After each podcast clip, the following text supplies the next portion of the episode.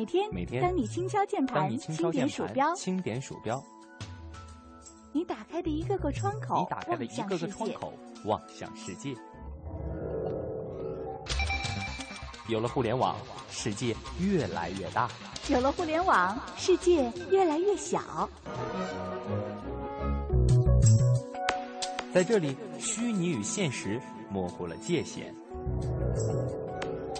一种生活方式，一种生活态度，N 种生活内容。网络文化看点。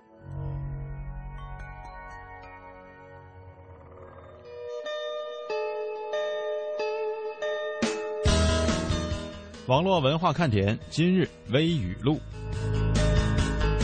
世界上最长的铁路每周三从北京站发车，六天六夜的旅途，要耐得住旅途的寂寞。穿越西伯利亚大陆的时候，沿途全是大森林、大草原，风景壮丽无比。当然，也能找个伴儿一起体验这非同寻常的旅行。感谢网友文哈五虎将的分享，你所做的不是犹豫，而是走出去。挑选智能手机的过程，其实就像买鞋一样，需要经过比划试用，因为并不是所有的手机都能够匹配你手掌的大小。美国的一个科技博客提醒大家，其实智能手机的大小跟你的手掌大小匹配，这是最好的。当我讨厌一个人的时候，如果这个人突然说喜欢我，那我就一点都不讨厌对方了。网友王二虎四三七八说自己特别有原则，无法讨厌一个有眼光的人。高中呢是钱够花，觉不够睡；大学是觉够睡，钱不够花。现在大家都上班了，挺好。钱呢不够花了，觉呢也不够睡了，是不是？感同身受啊？醒一醒吧啊，各位，有钱没钱都拿自己的流量来给我们节目捧个场。网络文化看点现在正式开始。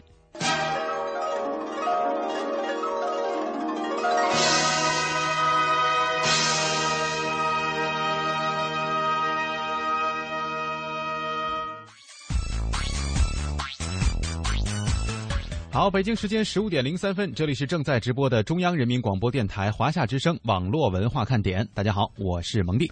各位好，我是文艳。你要说两个人互相的称赞一下吧，我见过有一版呀，最互相能够捧臭脚的了。嗯哼，A 呢对 B 说：“哎呀，你长得可真帅。”B 对 A 说：“哎呀，你眼光可真好。” 一个接一个送是吧？没错儿，呃，你看这俩是不是都属于那种会聊天的人呢？嗯，没错。所以说，我们的节目是不是也应该发挥一下这样的风格呢？我们以后两个别老吵了吧。蒙蒂，你真帅！燕儿姐，你真会讲话。呃，就像今天这位孤独幽灵说，特别会聊天儿哈。他说：“今天谁负责看微博，我就向谁问好。旁边那个歇会儿。”嗯，歇会儿，我这边也也很忙呢。关键是今天在微博上的依然是燕儿姐哈，在 QQ 上的是我。两种互动方式，呃，QQ 八零零零幺零八七八八零零零幺零八七八。我们的微博开在了腾讯上，大家可以在腾讯微博当中搜寻一下“华夏之声”中横杠网络文化看点。哎，你说现在哈，这个买手机呢，就得买这个跟手掌比较匹配的，嗯，太大的吧，是吧？你得用另一个手帮忙，太小的呢吧？你就看不太清楚上面那字儿。是，我觉得这个标准啊，实际上已经给大家放宽松了哈，就是比较好比，就拿手比就行。我觉得严格一点说啊，应该是拿脸去比，就是你的智能手机是不是能够把你的脸挡住？对，或者说你这手机要太大了。这个脸够不着也不行，太小了呢，光露脸了也不行。我觉得这还是比较严格的一个标准呢。我原来选手机吧，唯一就有一个要求，嗯，能硬得像砖头一样，让我怎么摔都摔不错。哎，这也是很多人的这个标准。反正大家都不是什么特别小心的人，我感觉手机经常是天上飞完地下滚的。就是原来有一次啊，买了一个那个白玉手镯，嗯，在网上花了老多钱了，啊，二十，嗯。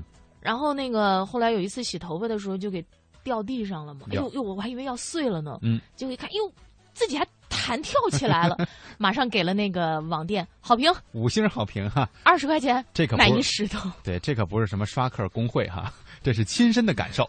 今天我们的互动话题呢，跟我们的两种互动方式很有关。嗯，为什么这么说呢？哈，就是呃，无论你在哪一种互动平台上跟我们打招呼，但是总有个先来后到，所以我们今天要问的就是谁迟到了。嗯，今天呢，早到的朋友啊，还真的是挺多的；迟到的朋友吧，也不少。所以呢，一半儿对一半儿啊，然后我们就不表扬也不批评了。嗯为什么今天我们用了这样的一个话题呢？因为新浪微博呀，最近发起了一项调查，有约百分之九十六点二的网友都表示，身边从来不缺迟到狂。迟到狂的表现什么呀？聚会迟到。上班迟到，几乎天天迟到，各种迟到，早到一分钟都可喜可贺。网友总结：堵车、闹铃没响、被领导抓壮丁等等，都是迟到狂的惯用理由。而在北京呢，有一个大家普遍用的：“哎呀，今天太堵了。嗯，”哎呀，今儿雾霾。对这个理由基本上就可以涵盖了所有的理由哈。嗯也有朋友为我们总结了一下迟到的原因，有人说哈，这个迟到狂的根本原因只有俩字儿：磨叽。呃，其实呢磨叽是个北方词，不知道大家能不能理解？呃，反正现在好像在广东地区也也也这么说，大家也都知道是大概是什么意思了啊。就是有点拖延症。对，就是不到最后一刻不挪步啊，嗯就这种感觉。就只要只看理论时间，不管路上可能出现的各种状况，比如说今天这个下了班以后啊，燕姐要回家，跟老公打电话说：“老公啊，我这个大概一个小时啊就能回家了。”老公说：“好，那我这大概还剩半个小时的时候，我起火做饭呗，是吧？”但是没有考虑到他堵车的情况，可能三个小时以后才到家，这就叫跟老公报道的迟到狂，会不会这样？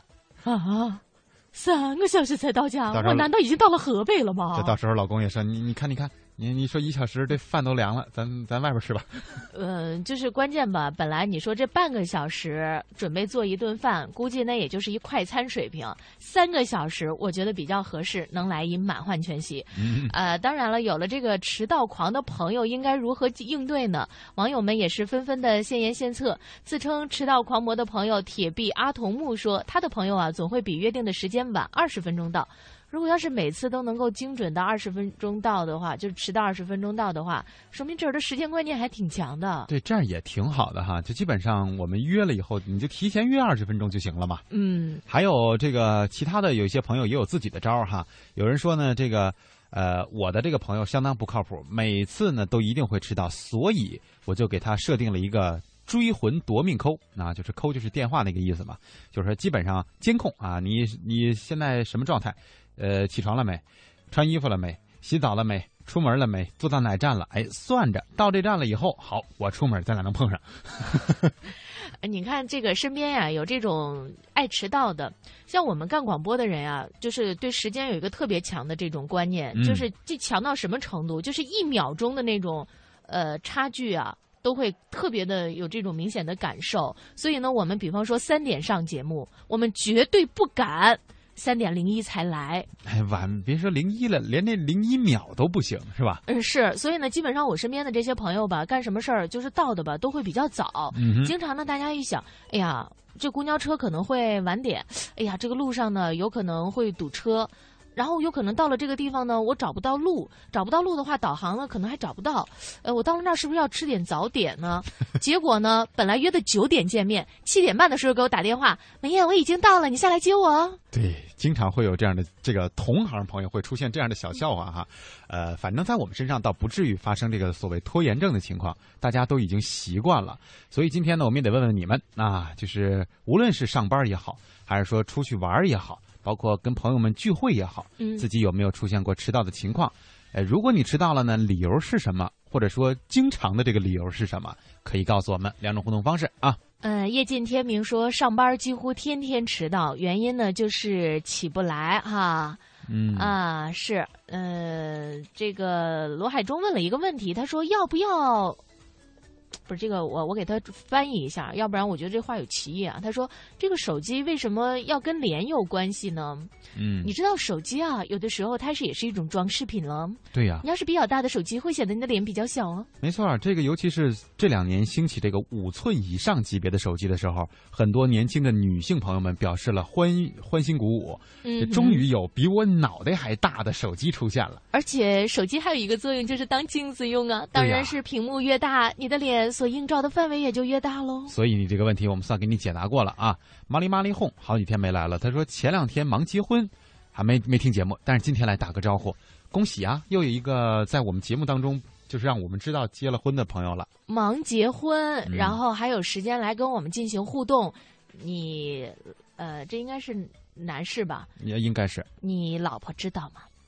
不是人家那事儿都办完了，关键是不是说正正结着呢，正办仪式呢，还拿一收音机，可以啊，可以跟我们进行直播连线吗？咱可以来给他共同庆祝一下哈。骑乌龟赶路也说是网络文化看点吧，沉水 N 九冒个泡啊，咕嘟咕嘟咕嘟。呃，水开了，淡淡的忧伤说：“我天天上班都会迟到，早上刚好上班啊，下班呢就会晚一两分钟。原因啊，是因为睡觉睡过火了，总是按小睡五分钟，然后呢就这样，就说我再睡五分钟就起，我再睡五分钟就起，我再睡五分钟就起，嗯，然后就会迟到了。所以呢，一定要告诉大家定一个很棒的这种闹钟。就是呢，这个闹钟，如果你要是没有及时起床的话，你那个就睡觉之前把一百块钱放在这个闹钟上面。如果你要是没有及时起床，那个闹钟会启动粉碎功能。太狠了。不过我建议最好咱不要把这个钱放上，一个是对人民币要尊重嘛，对吧？嗯，另外一点就是，这到时候真真疼啊，这起不来，有的时候你还真是起不来，怎么办呢？就是让你不痛彻心扉，怎能起床如数？到时候真的是就是钱也没了，床都没了，咱就真不用睡了，不会起不来了。你看人家肖田丽，就是上班从来都不迟到的。嗯，这个爱情小黄豆啊，说我上班不迟到，约会不迟到，可是每天晚上把时间定好了睡觉，可是每天晚上都会晚于定的时间，就是说他是睡的时候会迟到，跟周公打招呼。我明白了，嗯这个就是像涛哥曾经说过的，就是到了晚上舍不得睡觉嗯，但是他能早上起得来，啊，准点儿。就是舍不得告别这一天。对，但是也愿意去迎接新的一天。哎呀，但是还得注意休息，关键是。对对这个时间的感觉比较良好啊。嗯李星星说，迟到这事儿啊是不会发生在偶身上的。我们公司每个季度不迟到不请假都是有奖金的，奖金还很高哦。一年都不请假不迟到，那年终奖大大的哦。当然有时可以跟同事调休一下啊。我们有年假，所以为了人民币就做了一个很有时间观念的人了。他是这种口气吗？关键他这么说完了以后，如果真的是这样，你听得明白吗？我我看明白。但是大家不一定能听明白哈。总而言之，就是为了钱，人家没迟到过。这个重赏之下，必不迟到。哎，这倒是。不过，其实说起来，这个迟到哈，刚才燕儿姐也说了一下我们同事的情况，因为在我们的这个行业当中，可能会有一定的特殊性，就是我们没有从来没有被规定过说你几点必须来，嗯或者几点才能走这样的一个点儿。但是大家也知道哈，我们还是比较忙的，所以基本上大家都会提前很长的一段时间先来到办公室，然后呢等待着节目的开始。呃，也希望吧，大家这个很能够合理安排自己的时间。就是有的时候，我们为了生计，可能会选一份这个时间比较，呃，占的生活当中比较长的这样的一份工作。比如说早上七点要求你到，晚上可能七八点钟才下工啊，才休息这样的一种情况。呃，也希望大家能够合理的调整这这个自己的时间，老迟到吧。怎么说呢？就老板不高兴，其实你有时候对于自己，你也会很懊恼，就是你的人生规划好像做的就很不完善，好像你永远是一个很拖沓的人那样的那种感觉。嗯，所以呢，我经常坐地铁的时候，就会听见旁边人说：“哎呀，迟到了，迟到了。”那个说：“哎，没事，反正你迟到一分钟也是迟到，迟到一个小时也是迟到，干脆迟到一个小时。这个对，这这倒是哈，当然我们不鼓励大家这么做啊。南宁啊，不对，这个 girl 啊，他说很喜欢听你们的节目，刚刚加上，每天都准时听，终于加到 QQ 了。呃，我们说的还不够慢是吧？再说慢一点，蒙蒂。八零零，后 后六个数我们下半时段再说。下期节目再说哈。八零零零幺零八七八哈，有的时候可能这个零和一太多了，大家有点绕。这个秋雨百合说，我有一同事，他呢就是一迟到大王。你给他打电话的时候吧，他说出门了，其实他还在家里呢。如果他说快到了，那他就是刚出门。我觉得这好像在学生群体当中特别常见。我上学那会儿好像经常是有这样的情况，就是嗯，跟同学约好了，比如说在学校的某一个呃某一个这个教室啊相见，或者谈什么事儿，然后就打电话说你你你出来了吗？你到了吗？啊嗯啊那个那个马上出来马上出来，这会儿就是刚起。然后呢，这个再打电话啊，过了一段，你这到了吗？到了吗？啊，我出来了，我出来了。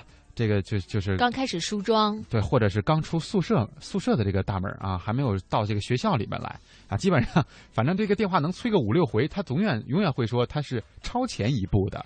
嗯，基本上他说到了到了，那是刚进学校。这个骗子，哎，这个但是大家都习惯了，一到后来就因为很多亲很多朋友或很多同学他都是这么干的。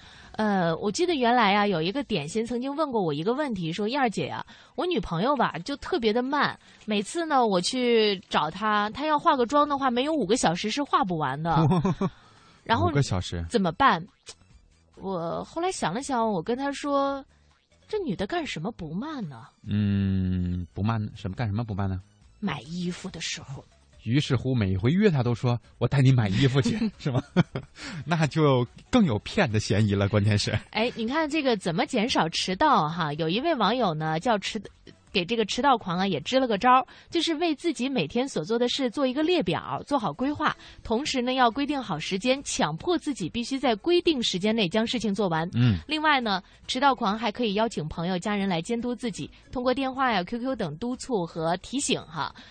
呃，我觉得说的都是比较对的，但是相对来说太理论了。电话可以不接，QQ 装作没看见。嗯，家长可以这个家长的这个提醒可以忽略啊，或者是这不有朋友就说嘛？从来都不迟到，但是我这赖床至少得五分钟起，哎呀，五分钟起步啊，起步价这是，所以再睡十块钱的。对这种事儿经常的，我觉得发生在如果说你这个上班不是要求的特别。呃，准，然后或者说老板定的这个规章制度不是特别狠的话，基本上，哼，你们都得迟到。所以我现在又一次发现了这个问题：每天叫醒我们的实际上不是闹钟，嗯，而是你的梦想。真的有梦想吗？我觉得无非真正是能够叫醒大家的是老板说的那个扣钱了啊，或者是说。给你奖励啊！呃，我觉得梦想呢，可能我们有很多的朋友都是希望自己能够多多的挣钱，嗯，比方或者说出名是吧？哎，我们要是给大家说这样的话，大家会不会觉得我们今天真的是有一点点太找不着北了呢？嗯，我们来模拟一下哈。你准备投资章子怡吗？哎，没没没没，这一次啊，我决定先支持一把郭敬明吧。嗯，郭敬明，哎，我觉得要不然还是韩寒吧。哎呀，其实我觉得有要有炒作的点才好，光有一部赛车是没有什么意义的。我觉得你看，谁谁最近？嗯，那个难难道是那个那个那个？是老是上不了头条的那位叫什么？汪峰吗？那还是我们既然这是选作家，我们还是选唐家三少吧，毕竟他的作品比较火嘛。呃，说实话，刚才呢，我们两个两位大佬之间的这种对话呢，虽然有点不知所云，但是实际上很快可能就会发生在两个普通的影迷之间。是在这个投资不过亿就不敢说自己是大片儿的时代，拿出一百块钱你就能够当电影出品人。嗯，这样的许诺不是我昨晚没睡好，今儿早上说梦话。而是阿里巴巴的宣言。昨天下午，阿里巴巴推出了一个产品，叫做娱乐宝，并且开始接受预约。本月底三十一号正式开卖。支付宝快捷支付受阻，余额宝快捷申购受限。那么在这样的一个时间点，阿里家族的第三个宝宝费用出世，它究竟是一款什么样的产品？有没有我们俩刚才模拟的那么神奇呢？我们一起来听一听记者的介绍吧。昨天下午，阿里巴巴发布娱乐宝平台，网民出资一百块钱就可以投资热门影视剧作品，预期的年化收益率为百分之七。如此高的收益率一下子就吊足了众人的胃口，难道又一个互联网理财利器就这样横空出世了吗？仔细一看，就会发现不大对劲儿。娱乐宝预期年化收益率为百分之七，但不保本也不保底。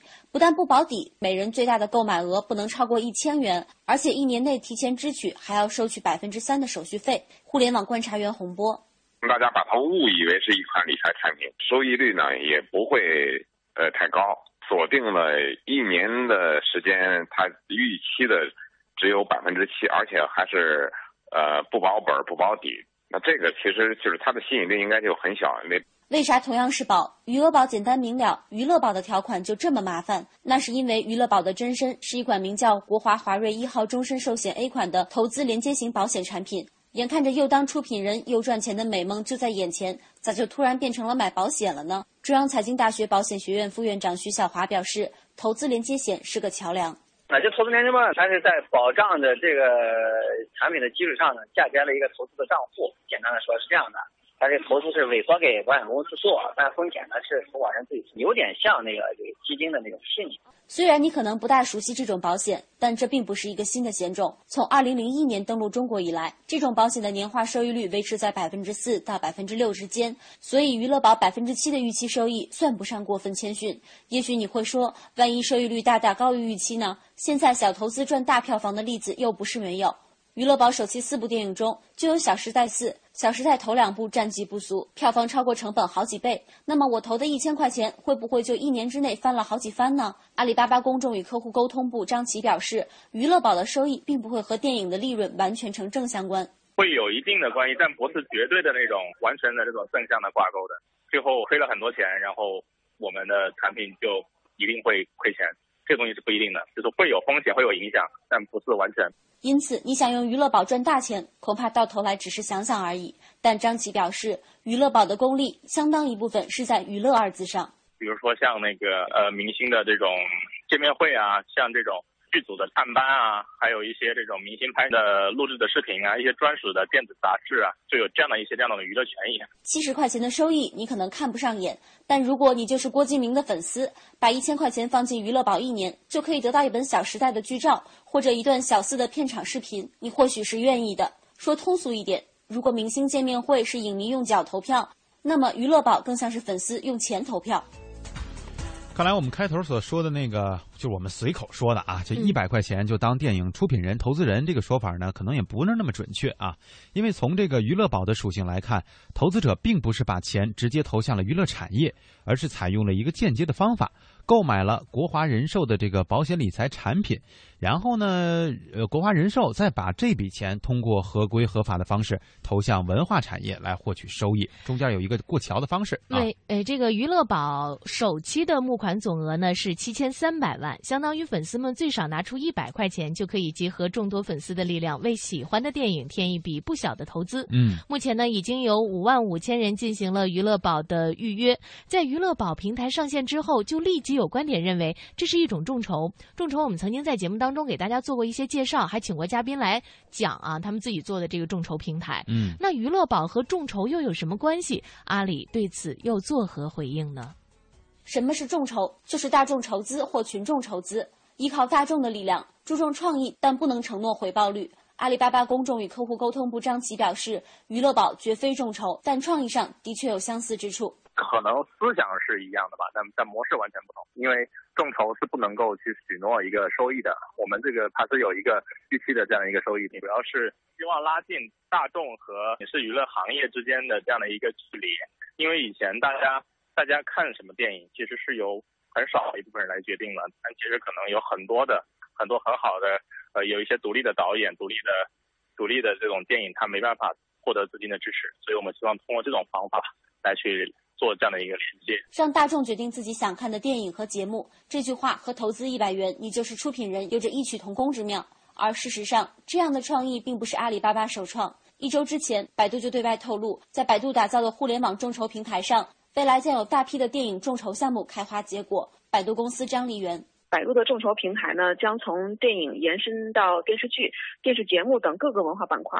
那么，从前期的这种创作的思想提炼、剧本的创作、这个主创团队的选定，还有这个内容生产发行呢，都将让百度用户参与其中、受益其中。此外呢，这个百度呢，将借助于平台的力量，对文，比如这个作家呀、编剧啊，进行利益分成的一个重点奖励，让这些真正有学问。有思想、有能力的人有最大的一个收获，而不是在乎他们是否有这个资金投入，是否有这个话语权。而就在同一天，乐视网与众筹网的合作也正式启动。首个项目的内容是，如果能在规定的期限内成功筹集到一万人，每人一块钱的支持，乐视就将签约 C 罗，成为世界杯期间节目的代言人。眼看着影视娱乐投资频频触网，新影联副总经理高军表示，在中国用电影做众筹的也已经有过几次尝试了。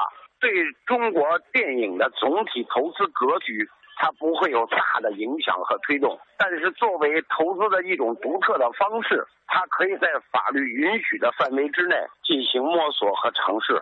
能否真的让用户实现看你所想的愿望？这些对影视众筹来说都还言之尚早。但市场对娱乐宝的反应却已经相当热烈。第一期还没开卖，就已经有影片在排队想上第二期了。张琪，就这一期卖完之后，可能就会去上下一期的节目，然后下一期，比如说像那个高希希导演的《露水红颜》，已经确定会上下一期的那个娱乐宝。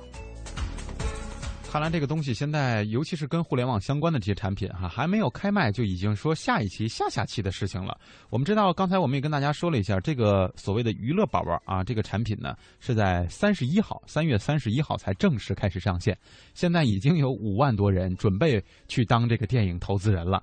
看来大家还真是挺有钱的嘛！投一百块钱，一百块钱怎么？我投两百，算你一份儿。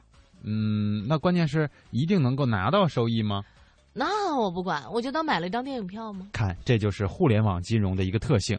是我们都说噱头很大，对吧？我们能够听到这个很多的宣传方式，让我们心里为之一动。但是呢，对于我们的这个资金安全和资金风险来说，并没有所谓的这个像我们呃传统的这种理财说一定是保本的，一定是如何如何，一定能够让你收益多少的。所以这其中的到底是寻求刺激，还是寻求安稳，还是由大家自己拿着钱的人说了算的。其实我觉得吧，这倒是一种以小博大的一种很好的方式，特别是呢，对于那些呃，就是能够拍一些。比较怎么说？可能我们更多的是说，它票房也许将来不是特别看好，但的确很有艺术水准的这些电影啊，因为他们拉拉这个投资是比较困难。是。然后，如果我们的网民朋友能够给予很大的这种众筹式的支持，也许对于中国的这个电影早一步超越好莱坞啊，嗯，我觉得我们就有盼头了，是不是？那你说以后去院线看这个电影啊，就是咱们自己这出资的投资，然后你看那出品人上面，你还得找。五万五万多个人名呢，没事，我有耐心，他只要能放，我就有耐心找。就一秒闪过，然后 五万五千个人名。一看我，我肯定是排在最后那一个投投的最少的。那个倒着骑驴找媳妇儿说了这样的一个评价哈，他说听你俩的声音呢，在脑海里边浮现的是曾小贤和胡一菲。哎，我想问一下，你看过《爱情公寓》那个情景剧吗？我没怎么看过，但是这俩人我知道。曾小贤吧，你知道他最大的一个特点是什么吗？呃，就是那个，就是特别爱自夸自恋的那样的一个人。就是我好男人，就是我，我就是曾小贤啊，就是无时无刻不在吹捧自己的这样一个。也也也也也不是，也不是，他最大的特点就是又贱又萌，贱萌贱萌的。那我只占了后者啊。呃，好，嗯，对对的，那个给大家送送首歌哈，也跟这个。等等，有钱了有关系。来自一位老歌手李春波啊，我们来听听。这是一个久远的名字，大家也可以利用这点时间想一想，你有钱了，你要干嘛呢？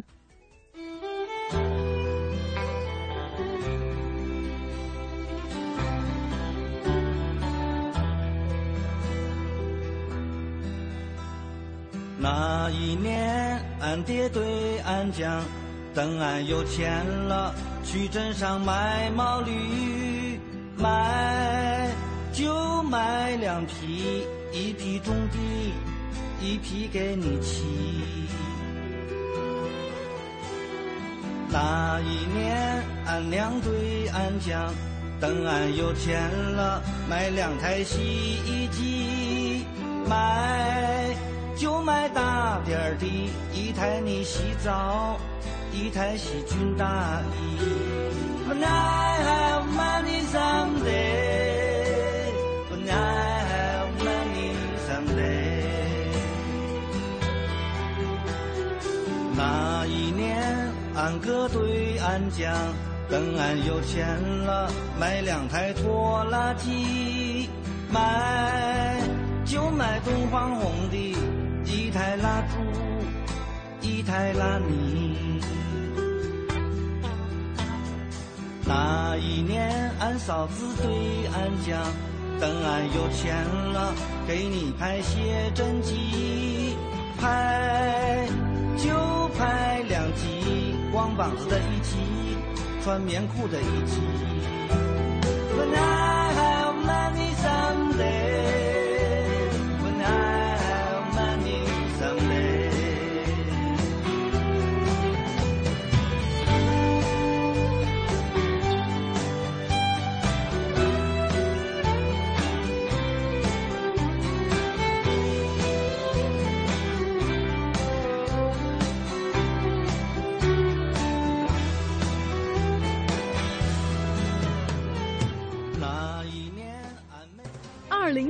同城金融云服务领航者央财云城强势登陆，登录三 w 点 cnfn 点 tv 或下载安卓手机客户端，即刻注册财富共享。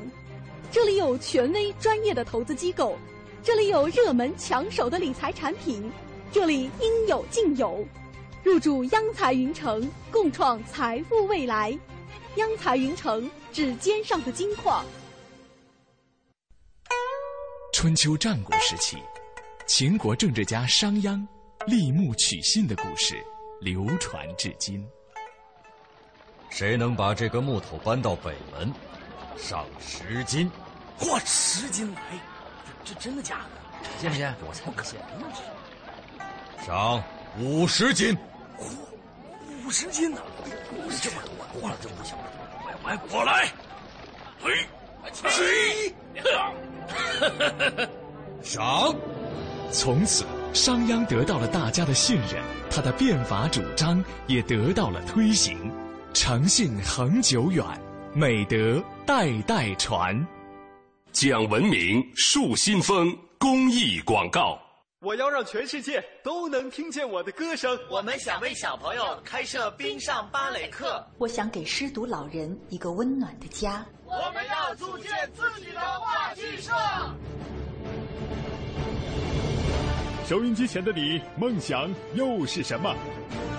中央人民广播电台香港之声携手香港青年交流促进联会，共同推出“梦想舞台二零一四”，为你筑起梦想的平台。即日起至五月十六日，用文字、声音、图片、视频等各种形式分享你的梦想故事，就有机会赢得共十五万港币的圆梦启动金。行动起来吧，为我们的梦想注入生命力！详情请登录中国广播网三 w dot cnr 到 cn。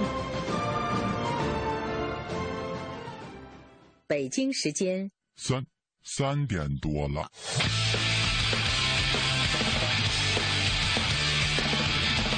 更新发型期待三点钟来临，准时打开收音机，转到华夏听 I P，听一听啊，听一听，我的老板跟我一起上班犯懒偷偷听，身边同事笑嘻嘻，大事小事天下事，今天心情真开心，网络热点在这里，逢听热姐我爱你。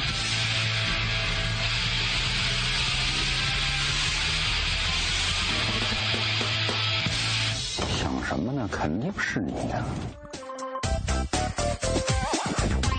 好，欢迎大家继续回到网络文化看点的节奏当中来啊！今天呢，我们这个北京的天气啊，还是 让我们觉得很习惯的，主要是。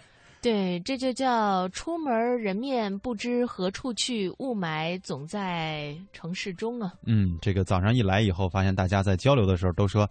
哎，现在几点了？那感觉像是下午下班了，这个这个样子啊。然后一不小心就迟到了，是吗？刚才我们放的这个李春歌，李春歌了，李春波哥的这个歌 的歌啊。啊，然后大家觉得这歌挺好玩的，的确挺有意思。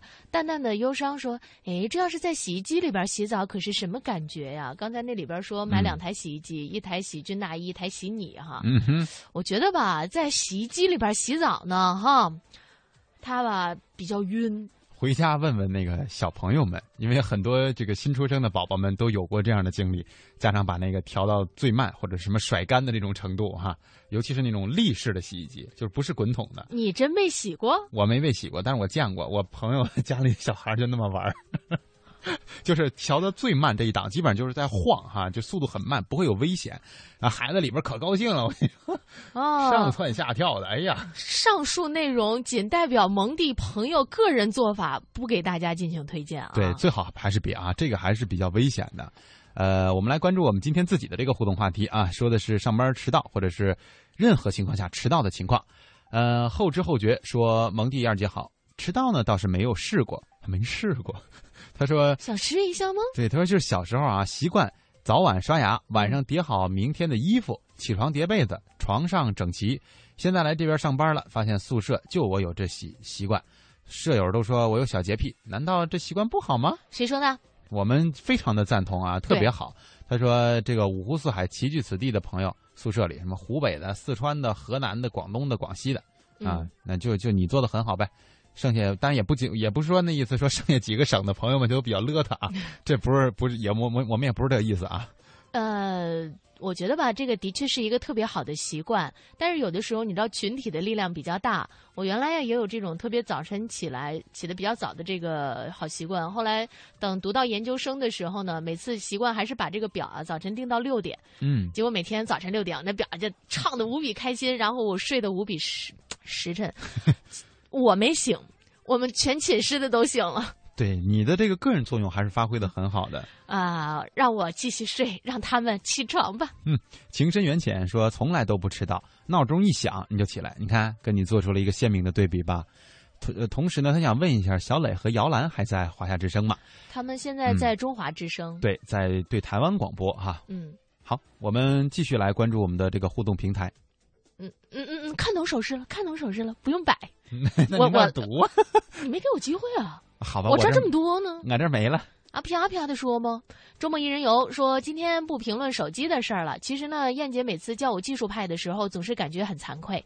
技术派是吧？嗯。关键重音在派，在于吃的上啊。啊，其实呢，我不过就是一个想到就去做的行动派，在别人看来是技术知识的东西，对于我来说不过是就是不断去实践学习后得来的经验。嗯。罢了。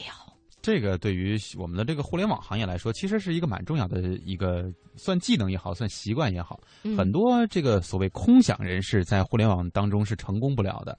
呃，如果你想去在这个行业当中分一杯羹，或者说占有一席之地的话，首先有了想法之后，你得会去做，而不是说我先要考虑它的任何得失。等你考虑全了，这个东西可能已经在别人手里火了。嗯，所以想到就去做哈，这个也是我们告诉大家的，就是很多的时候不要进各种各样的犹疑、不确定，嗯、然后会担心它各种各样的后果。只要你去做了，然后成或不成，那就都有一半的可能喽。呃，马诗雨说。今天我们的这个这个这个语录啊，说到了一点，就是如果你不喜欢的那个人，嗯，然后要是突然对你说他喜欢你，你就会对这个人有改观。是啊。而马诗雨他说，我讨厌的人喜欢我，就会更讨厌那个人。记得小时候对写小纸条说喜欢我的男生吐过口水，这行为是不是太坏了？呃。看你小就原谅你吧。这小时候可能也不懂这个到底是什么意思，估计是闹着玩儿哈。嗯、那大了以后，我们懂这个道理了，就不要这么做了。对，当然我们的微语录当中说的那一条，实际上是一个笑话嘛，啊，对吧？嗯、就是大家的一个自我的对于自我的一个好感而已。其实我觉得吧，想告诉大家的是，如果要是有异性啊，对于你表达了这个好感哈，嗯，呃，当然是在男未婚女未嫁的这个时候，对你表达了这个好感，我们应该是心怀善意，对他表示一下感谢。不管你对人家有没有这个同样的这种情感在里边，都应该是说，呃，非常妥善的来处理这个问题。因为要知道，作为女神或者是男神，如果你能够给予对方非常正确的一种处理，会让他的人生。更加积极向上。说得好，这一段我就等着最后那三个字说得好呢。当然，失恋也是一种痛啊。哎，后知后觉补充了一下，说我也没说我的舍友们有多么的邋遢哈，但是呢，近墨者黑，我怕我久了以后我的立场不坚定，跟他们一样洒脱就麻烦了。哎，我我特别那个好奇啊，蒙弟，嗯、那个到底是念邋遢呀，还是念邋遢呀？这个好像在北京话里就是念邋遢，啊。呃，普通话里好像是念邋遢，小邋遢嘛，原来都唱这个歌嘛，对吧？嗯，对，我这是告诉大家，嗯、其实我说的是普通话，不是副中心话呀。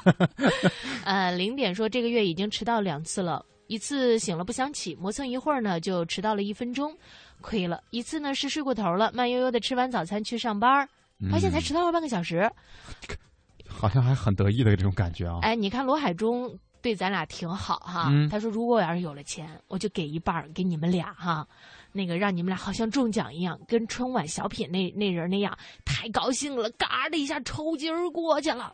不是你图个什么呢？关键是，而且我不相信你要是真有了，假如说瞬间拥有了一个亿，你能把五千万分给我们俩？关键你看他这个话关键词在哪儿？就是抽过去了。如果 就是很多大家所谓弄的这些空头支票哈、都一点意义都没有，都是如果我怎么样，我一定想着你们。真有了那一天的时候，基本上全跑了。嗯、没关系，就是正好今天北京的天气也不是特别好，就让我们做一点白日梦吧。好，我们接下来继续来说互联网的这点事儿啊。这段时间呢，我们大很多朋友啊，就玩微信的朋友发现了一个点，呃，我们不再说什么朋友圈的这些事儿了，而是说的这些功能上的事情。还记不记得在去年的时候，大概十月份、十一月份左右，我们经常会提说这个微信是不是能够免费打电话啊？它的那个语音通信功能啊，是不是可以变变为以后我们的这种呃电话交流的方式哈？嗯，呃，最近一款这个免费通话工具在微信平台上推广，吸引了大家的关注。这款通话工具呢，打出了微信打电话这样的一个噱头。这个微信真的能免费打电话吗？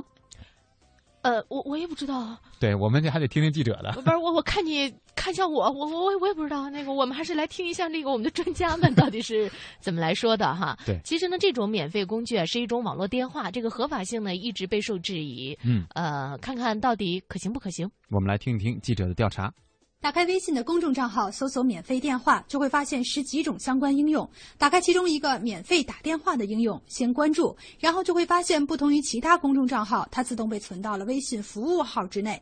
紧接着会收到这个公众账号一则消息：您首次可用时长为十分钟。打电话的话，需要先回复公众账号规定的两个字母，比如 ZC 加你的电话，就意味着成功注册，然后再在这个公众账号中输入被叫号码，就可以打电话了。较为意外的是，记者作为主叫方，电话输入后，却首先在自己的电话上出现了未显示号码的提示。接起来，电话中又传来对方电话的等待音。最终电话成功接通，被叫方告诉记者，他那边显示这个电话也是未显示号码，不过信号还算清晰。接通中，请稍后。喂，能听见我说话吗？能听见。信号能听清楚吗？挺好的，能听到蛮清。公众账号同时提示，如果十分钟后想再继续使用，需要用电脑登录网页。网页上几个大字颇为引人注目：“是将免费进行到底”，并显示无任何付费项目，只需要每日签到、邀请好友、参与活动，可赚取海量通话时长，绝不扣除手机费用。那么，这个免费电话究竟是否是腾讯微信提供的呢？如果有问题，是否应由腾讯负责？腾讯微信公关负责人周博云：像这次出现的这种免费电话，以及以前出现过的那种微电聊，这跟我们腾讯微信有关系吗？没有关系，没有关系的。微信是没有没有做过任何关于免费免费打电话这样子的一个产品或者功能的。就是说，您刚才提到的这个在微信上免免费打电话的这些公众账号也好，产品也好，其实它的这个通话过程啊，以及它的这个通话渠道都不是在微信平台上面发生的。那它所使用的呢，其实只是说利用了微信公众平台发送信息的这样一个渠道的功能。对于这种免费工具的合法性，周博云表示还没办法下结论。根据微信公众平台服务协议的规定，微信平台明确禁止违法行为的发生。如果说对于这类的一个行为，它确实是违反了国家相关法律规定的话，那么我们这个平台绝对是会针对这些相关的这个规定来进行一个严格的处理。知名电信观察员向立刚解释说，这些公众账号又为了加大用户的点击量，提供了免费打电话，这意味着偷用电信资源。在我国现行法律中，网络免费电话是违法的。微信打电话的时候，它不可能是免费的，因为它要进电信的网关，它必须要交钱的。一种情况，现在你是用了违法的手段，搞了一些其他的猫腻和内幕。如果这样的情况，现在就是违法的。向立刚表示，对普通用户而言，免费网络电话并不存在特别的风险。但是，目前国内违法接入电信网关的网络电话不可能支持大规模用户使用。比如说广州市吧，广州市给你提供的网关接口的带宽也是非常有限的，一个用户、两个用户、十个用户，你这打都没问题，十万个、一百万个根本就进不进来了，用户就会觉得我没法用，而且电信运营商他也会想办法去来反击的，他可以在网关里封堵你嘛。换个角度说，从国外发展看，网络免费电话并非不存在。向李刚认为，即便合法，网络免费电话也未必能够取代收费的语音业务，这取决于免费电话的服务质量与消费者对于价格的敏感程度。美国 Skype 是合法的。呃，也不是发展的很好。当价格到了我们用户能够基本承受的程度，过程中间它的品质啊各方面不是很好的话，大部分人还是不会用的。我们用户更敏感的事情是什么？是方便、品质。我试了一两次后，尤其到晚上七八点钟网络比较堵的时候，出现了串音啊、延时啊，那我就再也不用了。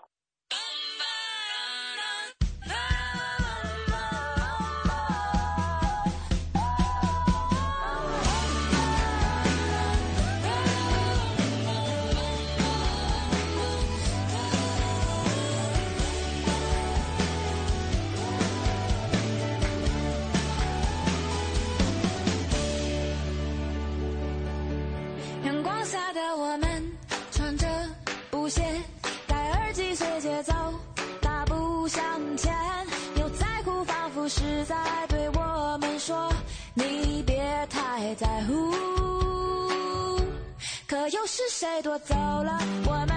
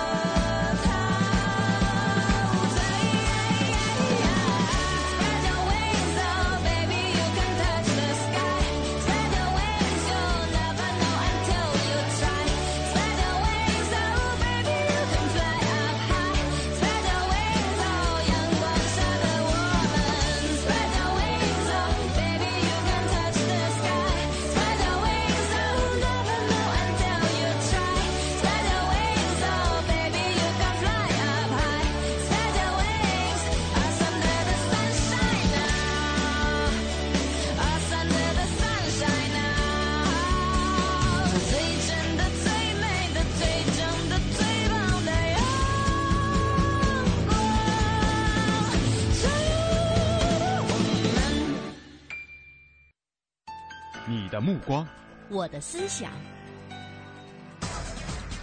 聚焦网络热点事件，呈现各方精彩评论。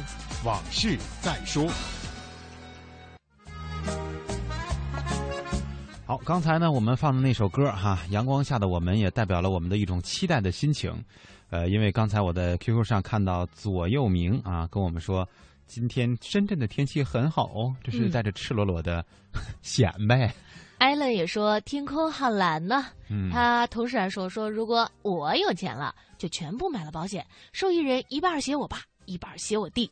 我估计保险公司都找你去了。嗯，这个，呃，今天说到天气的这个事儿哈，我在早上来上班之前看到我一个大学同学分享了一张这个照片，就他他是随手拍的嘛。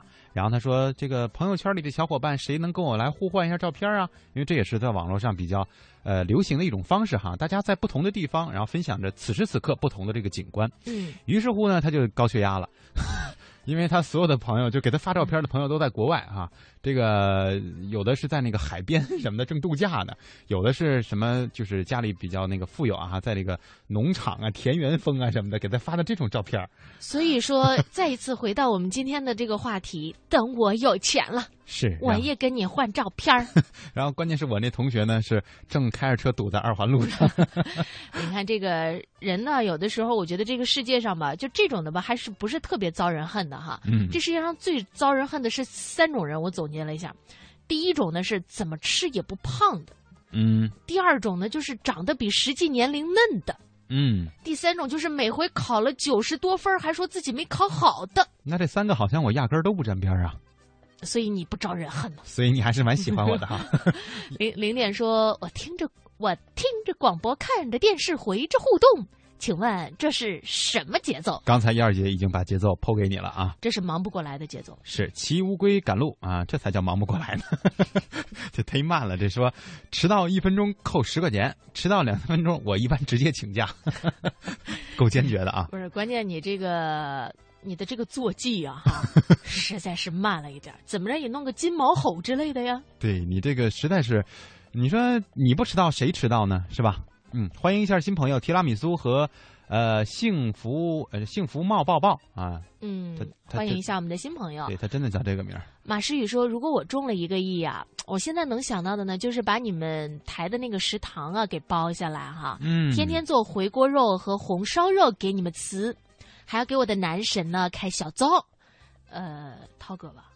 这啊，谁？马诗雨说的是吧？对。啊，那那他不在中午不在这儿吃。”你中午不在这儿吃好不啦？不是，我就是开跟他开个玩笑嘛，你咋那么认真呢？哎，不是，人家说开小灶就是说涛哥什么时候去吃，人家就什么时候单做是吧？对。那我跟要是跟你说，涛哥愿意吃这个芙蓉鸡片呢？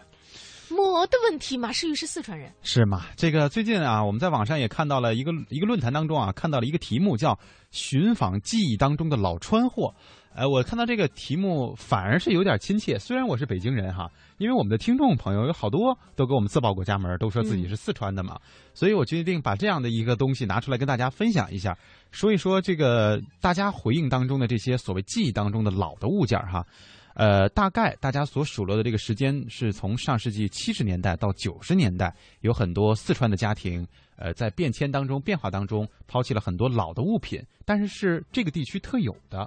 比方说长虹电视，嗯，是吧？大家还记得吗？我估计各位可能都太年轻了，呃，是不是真的没怎么用过这个这个牌子的电视？也有一些老朋友，比如说在八十年代末的时候，如果你那会儿开始记事儿了，应该就见过。嗯，然后呢，还有一个这个美食啊，叫芙蓉鸡片儿。嗯，呃，据说呢是把这个鸡肉啊先给它捣烂，捣得像泥一样烂，再汇成了一片片的形状，看起来啊就像芙蓉花。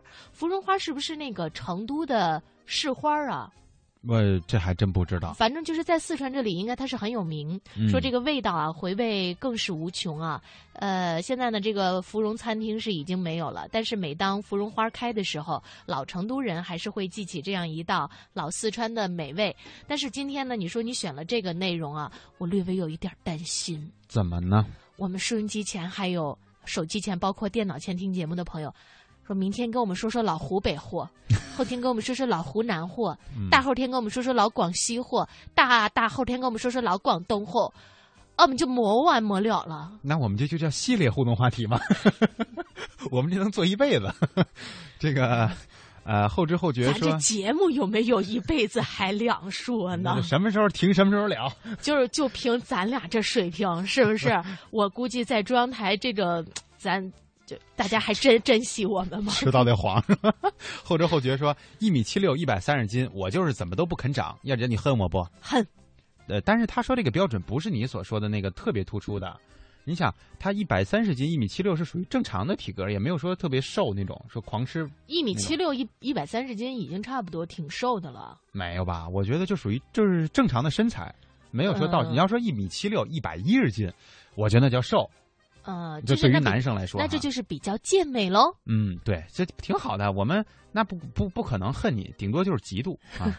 我们没有这样的身材。Dragon 四十八说：“我就是怎么吃都长不胖，绝对教主级别，哦、尊称一句教主你好。”呃，他说瘦的不一般，可是还是有腹肌啊。哎呀，这也是哈，就很多电影明星，你看，就是为了拍一部动作戏，然后花一个月的时间练出六块腹肌，练出八块腹肌那种痛苦到死啊，就那种感觉，就是在回忆的时候或者接受传媒采访的时候都会说，哎呀，当当年那个那个日子真的很辛苦啊，然后啊一下瘦了四十多斤，多了八块腹肌，这种这种感觉哈，就好像我再也不要这么过日子了。就特别羡慕这追根四刷这样的朋友，就你怎么都都毁不了你的身材。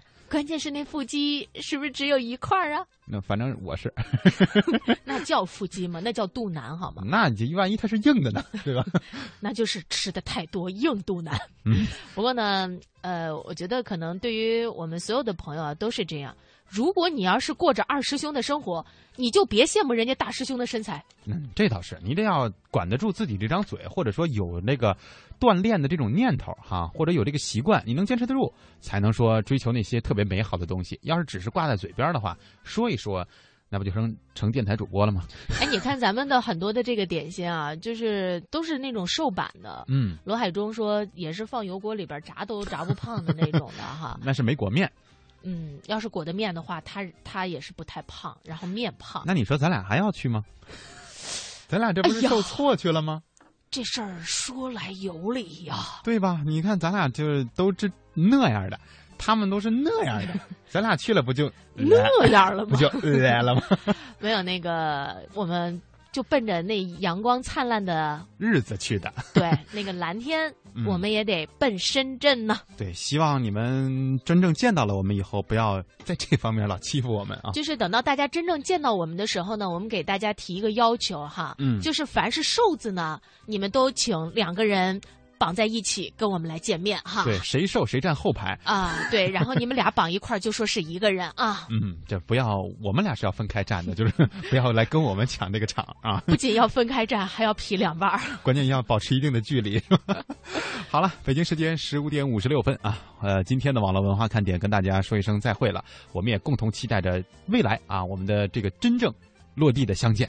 呃，但是别忘了，明天我们还得在节目里见呢。我们明天再说了，拜拜，拜拜。